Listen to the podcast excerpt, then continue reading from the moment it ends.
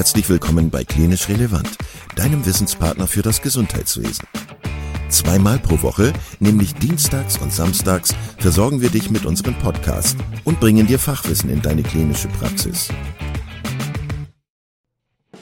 Weitere Informationen und Angebote findest du auf unserer Webseite www.klinisch-relevant.de. Viel Spaß beim Zuhören. Heute hörst du eine weitere Folge mit Dr. Katharina Ried aus dem Themengebiet der Notfallmedizin und der Pädiatrie zum Weltasthmatag. Herzlich willkommen zum Klinisch Relevant Podcast. Schön, dass ihr eingeschaltet habt. Es wartet auf euch ein Podcast aus dem Themengebiet der Pädiatrie und der Notfallmedizin mal wieder mit Katharina Ried. Katharina, schön, dass du da bist. Herzlich willkommen. Ich freue mich auch total, Kai, mal wieder einen Pädiatrie-Podcast mit dir aufnehmen zu dürfen und freue mich insbesondere, dass meine Hustensymptomatik wieder besser geworden ist. Sonst hättet ihr nämlich den Podcast schon viel eher von uns beiden gehört. Genau, ich hoffe, du hast heute dein Asthma-Spray genommen, weil es geht ja heute um äh, Asthma.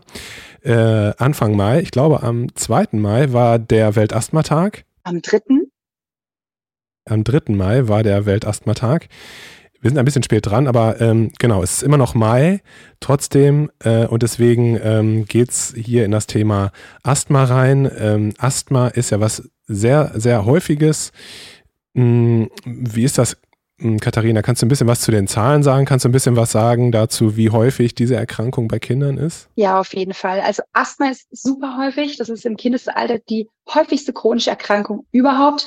Und ungefähr zehn Prozent aller Kinder leiden an Asthma. Ja, Jungs sind ähm, häufiger betroffen als Mädchen. Und ungefähr bei sieben von zehn Kindern kommen die ersten Symptome vor dem fünften Lebensjahr. Und in 50 Prozent der Fälle der Kinder hat nach dem siebten Lebensjahr das Kind immer noch Symptome. Und deswegen ist es unheimlich wichtig, dass man diese Beschwerden frühzeitig erkennt und auch gegensteuert, damit sich eben aus einer einfachen Allergie oder einer, sag ich mal, ähm, Prädisposition später kein Taschenwechsel vollzieht und das Kind ein Asthma bronchiale entwickelt. Super, vielen Dank. Ähm, wie ist das denn äh, etiologisch? wie teilt man Asthmaerkrankungen ein oder gibt es nur das Asthma? Wie, wie sieht das aus? Nee, also grundsätzlich ist es so, also Asthma bronchiale ist ja im Endeffekt eine chronische entzündliche Erkrankung der Lunge, ähm, bei der es durch eine Überempfindlichkeitsreaktion, also durch eine sogenannte äh, bronchiale Hyperreagibilität eben äh, zu Husten und zu diesen typischen Symptomen kann, kommen kann. Und es gibt verschiedene Möglichkeiten eben ähm, als Auslöser und da ist einmal das allergische versus das nicht allergische Asthma bronchiale aufzuwiegen. Und äh, allergisch, das kennt jeder so, zum Beispiel Gräserpollen, also so diese typische Heuschnupfensymptomatik, dann zum Beispiel Hausstaubmilben, Allergiker, ähm, oder auch Nahrungsmittel, Schimmelpilze oder Tierhaare. Und äh, die nicht allergischen Dinge sind eher so Sachen wie bei Kindern auch häufig, ja, infektbedingt. Gerade Viren können sowas hervorrufen. Das heißt, dass man im Rahmen von Infekt, wie ich auch eben vor ähm, ein bis anderthalb Wochen jetzt eben, bis mich erwischt hat, dass man im Infekt eben ein ordentliches ähm, Asthma bronchiale bekommt. Oder auch anstrengungsbedingt. Das ist aber eher was körperliche Belastung, was man im späteren Alter bekommt also eher nicht so im Kleinkindalter. Und dann auch so äußere Einflüsse, wie zum Beispiel Tabakrauch, Stress, Kälte, Medikamente, Parfum oder auch Luftschadstoffe, wie zum Beispiel das Ozon. Und es ist ja so, dass der Klimawandel voranschreitet. Das heißt, gerade das allergische Asthma bronchiale nimmt auch zu, weil logischerweise auch Gräser oder Gewächse hier jetzt plötzlich in unseren Breitengraden vorkommen, die früher gar nicht hier zu Pollenausschüttung geführt haben. Und das kann natürlich dazu führen, dass wir eben auf verschiedene Sachen reagieren, die uns früher gar nicht passiert wären. Und genauso ist es mit dem Verkehr, der immer mehr zunimmt in den Städten. Ähm, die Ozonschicht wird immer dünner an manchen Stellen und dann kommt es einfach dazu, dass wir gerade im Sommer, wenn da eine besonders hohe ähm, Auslastung eben auftritt, dass dann dieses Asthma bronchiale besonders stark wird. Das heißt, kleinere Kinder haben eher so die allergische Asthma bronchiale Komponente größere Kinder eher so das nicht-allergische. Und was eigentlich super häufig ist bei Kindern, ist die Mischform. Ja, also dass man sowieso schon so ein bisschen Heuschnupfenprobleme hat, Rhinitis, Fließschnupfen und so weiter und so fort. Und dann knallt da so ein richtiger Virusinfekt drauf und dann passiert es eben, dass sich diese Lunge verengt. Und bei Kindern ist es einfach unheimlich schwer, direkt von Asthma zu reden, weil man so eine Lungenfunktionsuntersuchung, also wenn man so Richtung Diagnostik geht, halt wirklich bei Kindern unter dem dritten Lebensjahr echt schwer realisieren kann. Ne? Ich meine, wie erklärt man denn so einem kleinen Kind, ja, puste da mal rein, solange du kannst und mach mal. Hm, das ist echt schwierig und deswegen ist die Asthma-Diagnose unter dem dritten Lebensjahr wirklich schwierig zu stellen. Also anhand von Symptomen, anhand von Anamnese und so weiter und so fort, da gehen wir ja auch noch drauf ein, kann man da schon sowas vermuten, aber richtig, dass man jetzt sagen kann, so, das Punkt, das ist schwierig bei kleinen Kindern. Genau, also dann lass uns doch mal Richtung Symptome weiterschauen. Welche Symptome haben die Kinder, wenn die mhm. Asthma haben? Also grundsätzlich, wenn man sich so ein bisschen überlegt, was bei einem Asthma bronchiale eigentlich im Körper so pathomechanisch vorgeht, ähm, es kommt ja im Endeffekt zu einer Schleimhautschwellung, ja, und äh, zu einer erhöhten Schleimproduktion. Und das führt dazu, dass die Luftröhre recht zügig eingeengt wird. Und bei Kindern ist es ja so, da ist der Durchmesser von der Trachea, also von der Luftröhre, noch viel enger als beim Erwachsenen. Und deswegen kann man sich auch vorstellen, dass die sehr viel schneller Symptome eben zeigen. Grundsätzlich immer dann, wenn sie Luftnot haben. Und ähm, da ist es dann so, dass die so richtige akute anfallsartige Verengung von den Luftwegen kriegen. Und das führt zu fieser Atemnot. Also Atemnot bei Kindern, ähm, die haben Einziehung, die haben Nasenflügeln, die haben Headbobbing, die machen komische Geräusche, die haben einen Stridor, die husten vermehrt, ja. Und es kann auch zur Brustenge führen, ja. Das heißt, wie so beim Erwachsenen, wenn er einen Herzinfarkt hat und so denkt, puh, mir sitzt da so ein richtigen Elefant auf der Brust. Das Gefühl haben die Kinder auch. Die kriegen Angst, die ziehen sich zurück, die werden stiller. Und ähm, sind auch gar nicht mehr in der Lage dazu, ganze Sätze zu sprechen, weil sie einfach die Luft zum Atmen brauchen. Und das macht unruhig, das macht ängstlich. Viele kriegen auch Panik und das schaukelt sich dann umso mehr hoch, weil Kinder, je kleiner die sind, desto weniger verstehen die, was gerade in denen vorgeht. Und wenn dann die Eltern auch gleichzeitig Panik bekommen, dann schaukelt sich das hoch und mhm. wird immer schlimmer.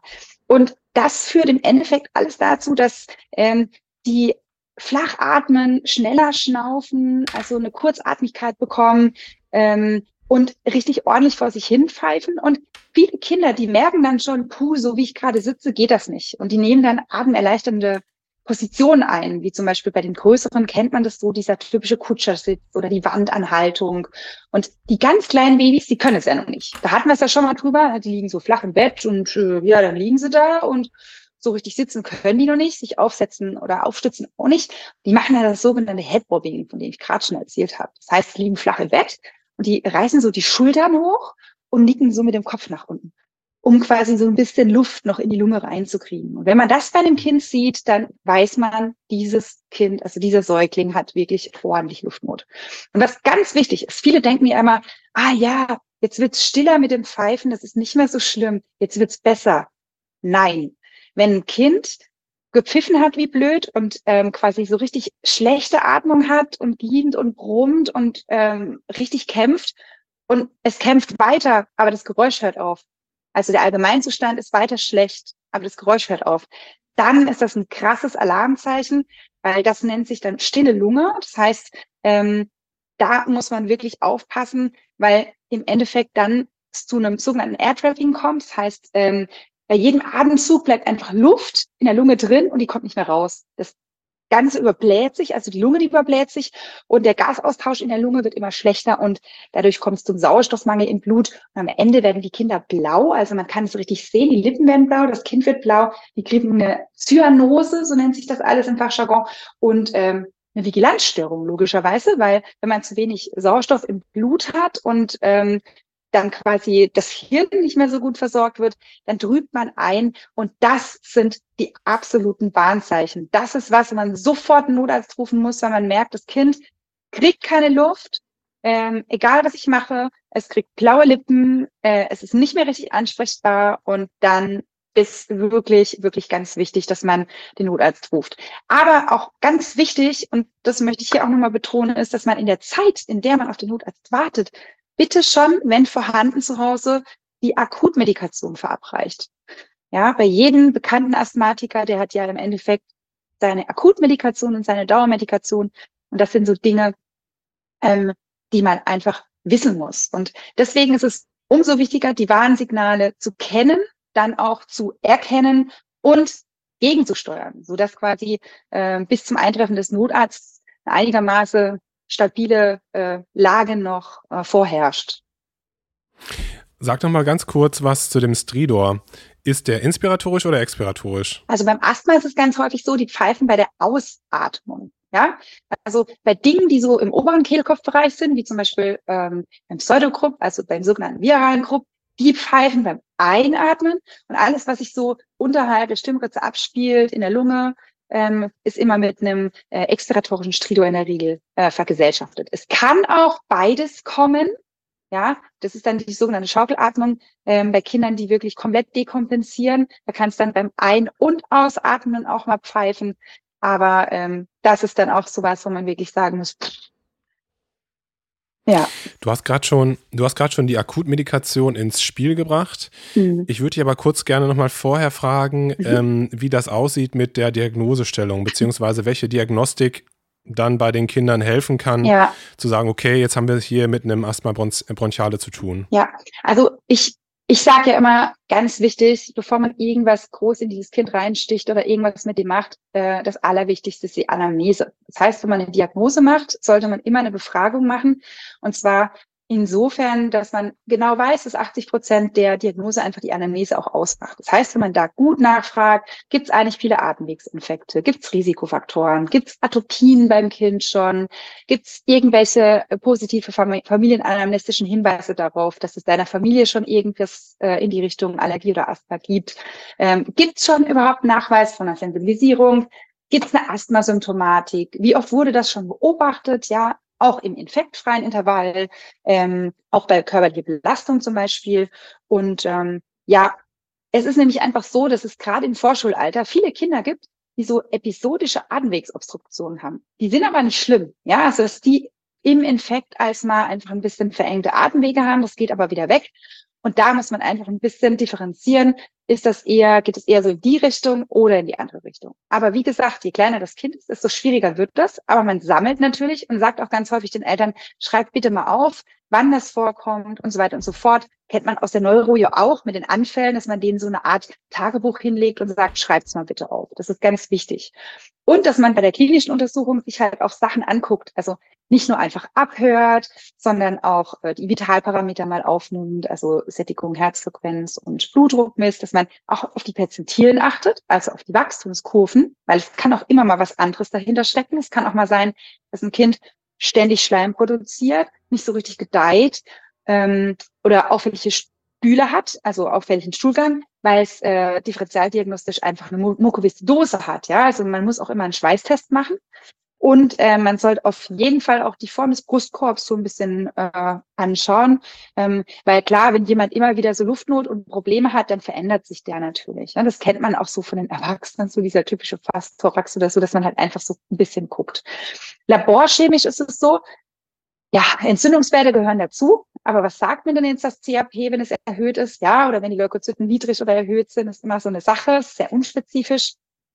Aber man kann natürlich auch mal ähm, sagen, okay, jetzt ist gerade im akuten Infekt das Problem. Wenn man den Infekt bekämpfen, geht auch die Symptomatik wieder weg. Genauso ähm, sollte man auf jeden Fall die Allergiediagnostik machen, also Gesamt-IgE machen, spezifisches IgE, ähm, prozentuale Höhe der eosinophilen Granulozyten, die sollte man auf jeden Fall untersuchen. Und was sich auch immer anbietet bei Kindern, die kleiner sind, dass man mal Nasenrachenabstrich macht. Ja, gerade bei so RSV, Influenza, ähm, SARS-CoV zwei, also wir haben es ja die ganze Zeit äh, gehabt mit unserer äh, Corona-Pandemie. Ne? Und auch, wenn man so Kinder hat, die husten staccatoförmig, die Zunge vorschmeißen, blau werden beim Husten. Es kann auch mal Pertussis sein, ja, also Keuchhusten. Es gibt Kinder, die keine Keuchhustenimpfung haben. Mittlerweile kann man es ja impfen, ums Masern rütteln, Varizellen und ähm, dann äh, vorne weg die äh, Sechsfachimpfung und die Pneumokokken. Und ähm, Deswegen macht es schon Sinn, dass die Kinder gegen äh, Keuchhusten geimpft sind, einfach weil das wirklich was ist, was ordentlich äh, in die Seile schlägt. Und man sagt ja auch, dass jede Schwangere im letzten Trimenon sich auf jeden Fall gegen Pertussis impfen lassen sollte. Genauso wie gegen Influenza. Auch wenn sie das schon mal hatte und auch wenn sie dagegen schon mal geimpft wurde. Das äh, sollte jeder Gynäkologe den Frauen immer nahelegen. Man kann, wenn die Kinder ein bisschen größer werden, auch einen Prätest machen. Pricktest heißt, ähm, man macht eine äh, standardisierte Allergenlösung, die man aufträgt auf so kleine Lanzetten, äh, Pünktchen, die man äh, vorher zum Beispiel am Oberarm oder auch am Rücken, wenn der, wenn die Arme einfach noch zu klein sind, zu wenig äh, Platz ist, dann benutzt man dafür auch den Rücken. Das ist, wenn man sich als Elternteil das vorstellt, ziemlich grausam, weil man sagt, oh, dann kriegst du überall so kleine Piekser und dann nachher reagiert es da überall drauf und dann juckt sich das so blöd. Ähm, ja, dagegen kann man dann natürlich auch vorgehen mit Phenestil oder Cetirizin, je nachdem, wie alt das Kind ist. Ähm, aber man kann einfach eine Diagnostik machen. Und man sollte auch immer dran denken, wenn man so anfallsartige Hustenattacken hat, von jetzt auf nachher und ähm, zum Beispiel beim Essen oder beim Spielen mit kleinen Gegenständen, dass es auch immer mal eine Fremdkörperaspiration sein kann. Ja, es muss nicht gleich der Asthmaanfall sein. Es kann auch sein, dass da irgendwas in die falsche Röhre gerutscht ist und da jetzt drin sitzt. Und die Kinder kriegen auch, wenn es jetzt keine akute Sache ist, sondern was ist, was kleiner war und halt einfach drin hängt, auch immer mal wieder so Aspirationspneumonien, nach ein paar Tagen entwickelt sich das dann und die kriegen immer mal wieder eine Lungenentzündung. Und wenn die immer wieder auf derselben Seite die Probleme haben, spätestens dann sollte man mal ein Röntgenbild machen, um zu gucken, ob da irgendwas verschluckt wurde mal. Oder es kann auch mal eine Raumforderung sein. Das klingt jetzt dramatisch, aber es wäre jetzt nicht das erste Kind, was äh, tatsächlich wirklich eine mediastinale Raumforderung hat oder auch irgendeine Art von Fehlbildung an der Lunge. Ne? So Schweinebronchus mäßig. Also ich möchte auf die ganzen Sachen, die es da gibt, gar nicht eingehen, aber es gibt einfach ein paar Sachen, die man abklären sollte. Und ich glaube einfach, wenn man die Dinge plus die Lungenfunktion, von der ich vorhin erzählt habe, macht, ist sehr wichtig, weil man äh, da mit der Spirometrie oder mit der Bodyplatismographie ähm, das sind so äh, Verfahren, wo man einfach schon in der Lage sein muss, in ähm, was rein zu pusten, aktiv, damit man ähm, anhand dessen sehen kann, wie ähm, gut quasi die Kapazität der Lunge funktioniert.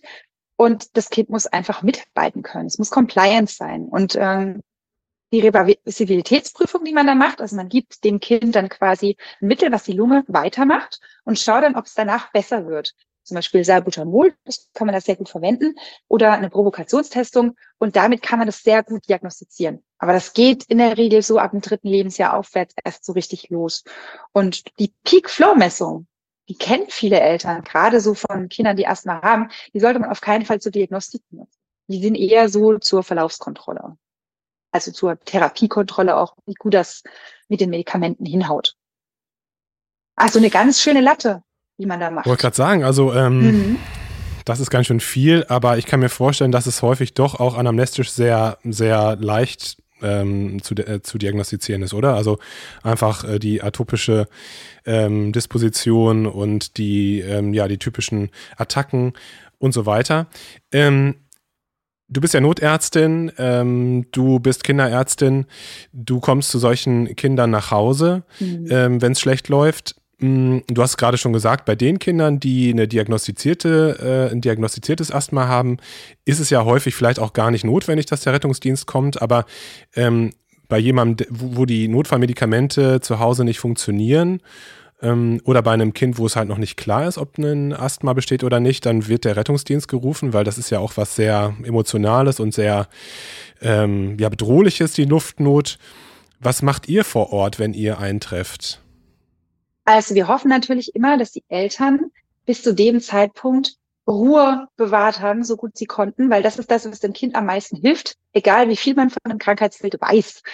Weil ich habe vorhin ja schon mal kurz gesagt, immer dann, wenn es um die Luft geht und die knapp wird bei einem Kind, ist es wichtig, dass die, die dem Kind helfen, Ruhe bewahren. Weil das Kind sowieso schon panisch ist, wenn die außenrum auch panisch werden, dann wird es schwierig und dann verengt sich der Luftweg umso mehr. Auch Positionen fördern, die dem Kind zuträglich sind, also anwegserleichternde Positionen fördern, das Kind nicht in irgendeine so eine Zwangsposition bringt, sondern in die, in der es am besten Luft bekommt. Und ähm, wie gesagt, auf Atemtechniken zum Beispiel ähm, achten viele Kinder, die schon haben, die können das gut, die können Lippenbremse machen. Zum Beispiel beim Einatmen dann einatmen und dann pff, so wie so ein Pferd quasi durch die Lippen die Luft rauslassen, genau und eben die Medikamente nehmen. Aber wie du schon sagst, es gibt einfach viele, die ähm, noch kein diagnostiziertes Asthma haben und wir kommen da dann an und ähm, dann ist raue Panik und wir machen dasselbe. Wir versuchen zuallererst mal zu beruhigen, versuchen ähm, Oberkörperhochlagerung zu machen. Wir versuchen das Kind auf keinen Fall von den Eltern zu trennen, damit keine weitere Panik entsteht. Und wir machen es in der Regel so, dass wir das Kind inhalieren. Und zwar mit einem Adrenalinderivat, pur unverdünntes Adrenalin wird er inhaliert.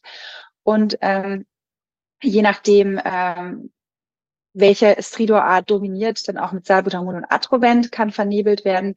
Das ist natürlich immer so eine Sache, wenn man so ein Kind hat, was hysterisch schreit und brüllt und man das inhaliert, weiß man nachweislich, dass nichts wirklich ankommt in der Lunge. Ja, das staut sich alles hier oben in den oberen Luftwegen und auch im Magen an. So wirklich richtig kommt das nicht rein.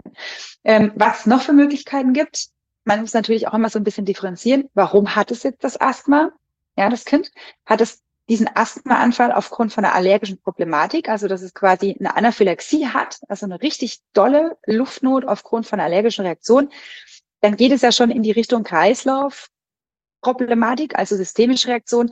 Und dann ist die allererste Sache, die man macht, wirklich, dass man äh, Adrenalin in den Muskel spritzt, ja, in den seitlichen Oberschenkel. Ähm, das ist dann so, es gibt ja, ähm, wenn man sich überlegt, was so als Autoinjektoren gibt, äh, in der Apotheke für Kinder so zwischen ähm, ja 30 bis 60 äh, Kilo ist es so, dass die äh, 300 μ bekommen, über 60 Kilo, also als Erwachsener 500 und die kleineren zwischen 15 und 30 Kilo äh, dann 150 μ. Und dann merkt man schon, ja, was mache ich mit denen unter 15 Kilo? Also in der Regel ähm, ist es so, der, der Hersteller sagt halt, ja gut, je nach Ermessen, ja. Ähm, wenn man sich jetzt überlegt, ja gut, was anderes gibt's nichts, ich habe nur, ich habe nur das, was anderes geht nicht, also benutze ich das, logischerweise klar, ja. Äh, Im Rettungsdienst kann man es natürlich ein bisschen genauer dosieren, aber irgendwann hören diese 1 Milliliter Spritzen halt auch auf. Ja, also unter äh, einem Millil äh, unter 0,1 Milliliter pur Supra in einer 1 Milliliter Spritze zu verabreichen, wird halt dann auch mal schwierig. Ja, aber das ist wirklich das, was dem Kind am meisten bringt und das kann nach drei bis vier Minuten nochmal wiederholt werden. Und das ist wirklich dann, wenn man eine Anaphylaxie Grad 2 hat, also wenn andere Systeme betroffen sind. Dann natürlich auch bei Luftnot, wie gesagt, Supra pur funktioniert immer gut. Was man noch machen kann, man kann auch Phenestil spritzen über die Vene und auch Cortison. Also bei Kindern ist es so, man kann Cortison IV spritzen, äh, initial zwei bis fünf Milligramm pro Kilo. Und oder aber, wenn man jetzt keinen Zugang installieren konnte, das ist bei Kindern ja auch immer super schwer, einen Zugang zu legen. Gerade wenn die Luftnot haben, soll man am besten möglichst wenig mit denen machen. Das ist dann halt die Frage, gebe ich jetzt Cortison oder nicht? Also im absoluten Notfall ist Cortison ja kein Medikament, was sofort auf Punkt wirkt. Das heißt, man kann mit den Maßnahmen, die man zuerst ergriffen hat, den Notfallmaßnahmen erstmal abwarten, ob sich was verbessert. Und dann immer noch einen Zugang legen und dann immer noch Cortison, entweder rektal, wenn man noch keinen hat, oder über die Vene eben spritzen. Aber das, was wirklich hilft, ist das Adrenalin über die äh, über muskulär, also über den lateralen Oberschenkelmuskel. Und die anderen Dinge sind eher so ähm, schönes Beiwerk. Was man noch machen kann, ist Reprotarol. Ähm, das sind ähm, auch Medikamente, die es auf dem Notarztwagen gibt, äh, kann man aber erst ab dem dritten Lebensmonat anwenden. Ähm, ich weiß nicht, ob du das Medikament kennst. Ähm, ein Müh pro Kilo ähm, als Bolus, genau. Und Magnesium kann man mal geben. Und ähm, ja, da muss man darauf achten, dass das Kind auf jeden Fall verkabelt ist, aber das wird es zu dem Zeitpunkt hoffentlich so schon sein, wenn es so akut erkrankt ist, weil äh, Magnesium einfach über die Vene gegeben zu Herzrhythmusstörungen führen kann. Aber ich kann es immer nur sagen, und es ist mir auch super wichtig, tatsächlich auch Kinder, die bekanntes Asthma haben, da werden wir auch häufiger hingerufen, einfach weil zum Beispiel das Spray alle ist. Nicht dran gedacht wurde, das mitzunehmen.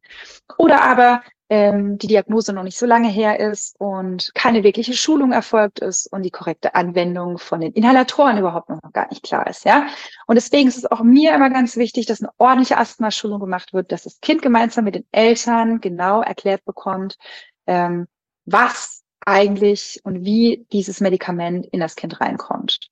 Und da gibt's eigentlich, und das äh, fände ich auch ganz cool, wenn wir es in den Show Notes verlinken könnten. Genau.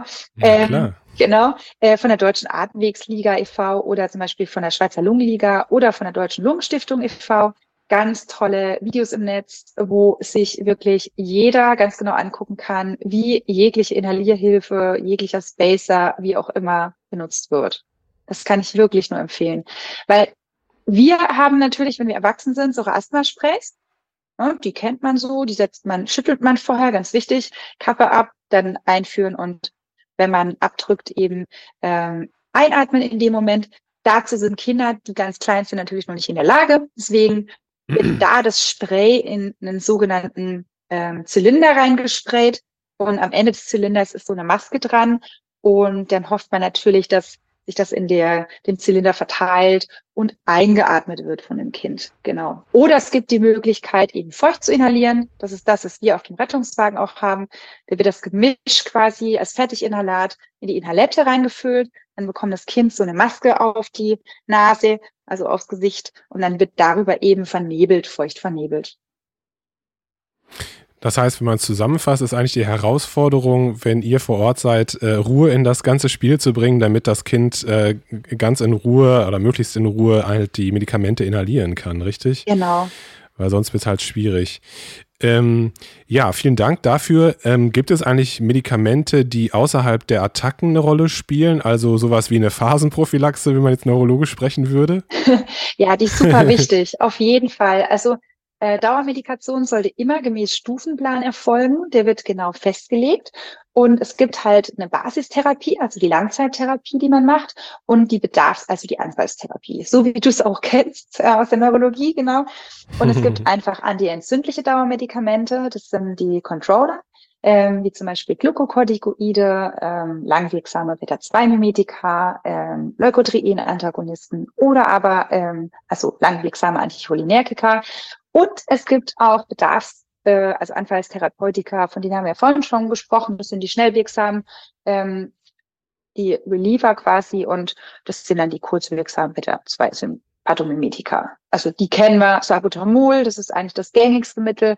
Gibt auch noch Phenotarol oder Terbutalin, das sind die, die eher nicht so häufig verwandt werden. Gerade im Rettungsdienst gibt sie gar nicht auf dem Auto. Und was man wirklich nur bei ganz schweren, nicht kontrollierbarem Asthma anwendet, sind Biologika. Äh, zum Beispiel halt so eine antikörperbasierte ähm, Asthmatherapie dann. Das sind dann spezielle Medikamente, irgendwelche Mausantikörper, die dann da verabreicht werden. Aber ähm, das ist halt wirklich gut, um Kindern oder eben auch älteren Patienten, die äh, deren Asthma nicht zu kontrollieren, zu kontrollieren ist, eben zu behandeln. Aber das ist wirklich die letzte Visa, also äh, das, was man erstmal nicht möchte. Man versucht natürlich erstmal die anderen Dinge auszuschöpfen. Genau. Und ich glaube einfach, die Kombi macht's. Also die Akutmedikation plus die Dauermedikation, von der wir gerade schon mal gesprochen haben, plus halt ein angepasster Lebensstil. Weil es ist nachweislich einfach so, dass ähm, Meidung von Stress oder von Allergien halt eben auch dazu führt, dass man weniger Asthmaanfälle hat. Ja, also mhm. wenn ich schon weiß, dass ich eine Tierhaarallergie habe, dann lebe ich natürlich besser nicht äh, auf dem Bauernhof mit genau diesem Tier im engen Kontakt zusammen zu Hause. Ich weiß, wie schwierig das ist. Mir ging es als kleines Kind genauso. Es hieß so, du hast eine Katzenhaarallergie und ich fand es ganz furchtbar ähm, weil ich mir eigentlich immer eine Katze gewünscht hatte und ähm, habe ein Kaninchen bekommen. Also ähm, man kann einfach äh, auch so ein bisschen umdisponieren als Elternteil und äh, ich glaube, dann sind alle damit zufrieden und dann passt das auch. Und man kann ja wahrscheinlich auch eine Hyposensibilisierung machen, ne, wenn es ein allergisches, äh, allergisch getriggertes Asthma ist. Ja, es geht halt leider nicht immer auf ähm, ja auf alles. Ne? Also wo es wirklich ja. gut funktioniert, also äh, ist bei ähm, Gräsern und tatsächlich auch bei Hausstaubmilben. Und da muss man sich halt auch immer so ein bisschen überlegen, ähm, es gibt ja verschiedene Möglichkeiten, wie man das machen kann. Und es ist auch so, dass man, äh, wenn man es zum Beispiel subkutan als Spritzen macht, sich halt wirklich sagen muss, okay, das ist jetzt nichts, was ich jetzt mal einmal einen Winter mache. Und dann habe ich das für immer, weg, sondern das sind Dinge, die man immer wieder auffrischen muss, weil es sich natürlich wieder einschleicht. Ich kenne es von meinem Sohn. Oh, okay. Ja. Aber es hilft ja. wirklich. Also ich habe es auch schon bekommen. Ja, das hilft wirklich. Gegen Gräser ja. und es ist deutlich, deutlich besser geworden. Also ich kann, ja. schwöre da drauf. Super. Katharina, dann ähm, würde ich sagen, haben wir alles Wichtige besprochen, oder? Ja, also ich denke schon. Ähm, ich bin ja ganz gespannt. Wir haben ja gesagt, ähm, wir machen es jetzt auch immer so, dass äh, die Hörer, wenn ihnen noch irgendwelche Fragen im Kopf rumschwirren, äh, die ihnen äh, während der Podcast-Folge aufgekommen sind, dass die uns diese Fragen gerne schreiben dürfen und äh, ich die dann versuche, äh, in einem Beitrag auf meiner Insta-Seite quasi zu beantworten. Gerne. Genau, also ihr dürft uns auf welchem Kanal auch immer ähm, bei Instagram, ähm, Katharina hat den Kanal Dr. Ried, ähm, oder bei uns, bei Klinisch Relevant oder über die kontakt klinisch-relevant.de E-Mail-Adresse oder was auch immer, was ihr wollt, bei LinkedIn oder Twitter, könnt ihr einfach schreiben, wenn ihr Fragen dazu habt und Katharina wird dann dazu Stellung nehmen. Und jetzt kretsche ich doch nochmal kurz rein, Kai. Und zwar ist es mir als Schlusssatz vielleicht nochmal super wichtig, dass es einfach so ist, dass es Asthma prognostisch, wenn man es frühzeitig erkennt und konsequent behandelt, in 30 bis 50 Prozent der Kinder im Verlauf der Pubertät ausheilt. Und Großartig. das möchte ich nochmal allen mitgeben, weil das ist wirklich eine tolle Sache. Und was passiert, wenn man das nicht rechtzeitig erkennt oder konsequent behandelt und da rumschludert, ja, und denkt, ja, komm, so schlimm wird es schon nicht werden, das verwechselt sich eh irgendwann von alleine, ja. Da kann es wirklich dazu kommen, dass man eine Lungenfibrose bekommt, eine Rechtsherzbelastung, wirklich schwer krank werden kann als Erwachsener. Und deswegen bitte nehmt das nicht immer auf die leichte Schulter ähm, und schaut, dass ihr da einfach gemeinsam mit eurem Arzt, Pädiater äh, oder je nachdem dem Lungenfachspezialisten, bei dem ihr da seid, eures Vertrauens, eine gute Sache findet, dass ihr da gemeinsam mit eurem Kind die bestmögliche Sache rausholt. Super, das ist ein gutes Schlusswort. Vielen, vielen Dank für deine Zeit. Du bist auf der Rettungswache. Ich hoffe, du hast einen ruhigen Dienst gleich noch. Ich hoffe äh, auch. Und im Juni gibt es ja wieder eine Folge mit dir. Yes. Äh, ich glaube, da geht es um Verletzungen im Kindesalter, richtig? Also so die typischen Dinge, die es so im Kindesalter, genau, äh, Traumata haben wir so gesagt. Gibt. Traumata, genau. Danke, Katharina, und bis bald. Liebe Grüße. Ja, danke dir auch. Vielen Dank, Ciao. dass du heute wieder zugehört hast und unser Gast gewesen bist. Wir hoffen sehr, dass dir dieser Beitrag gefallen hat und du etwas für deinen klinischen Alltag mitnehmen konntest. Wenn dem so sein sollte, dann freuen wir uns sehr über eine positive Bewertung bei Apple Podcasts. Falls du Lust hast mitzumachen und es einen Themenbereich gibt, in dem du dich besonders gut auskennst, dann melde dich doch gerne unter kontakt@klinisch-relevant.de. Gleiches gilt, wenn du Themenvorschläge oder konstruktive Kritik für uns hast. An dieser Stelle auch der Hinweis auf unseren Newsletter, den du unter www.klinisch-relevant.de abonnieren kannst und der dich immer auf dem Laufenden hält. Wenn du dich für unseren Newsletter einträgst, bekommst du einen 5-Euro-Gutschein, mit dem du in unserer Fortbildungsakademie einkaufen kannst. Wir wünschen dir jetzt bis zum nächsten Mal eine gute Zeit und freuen uns, wenn du bald wieder einschaltest. Pass auf dich auf, bleib gesund. Bis zum nächsten Mal. Ciao.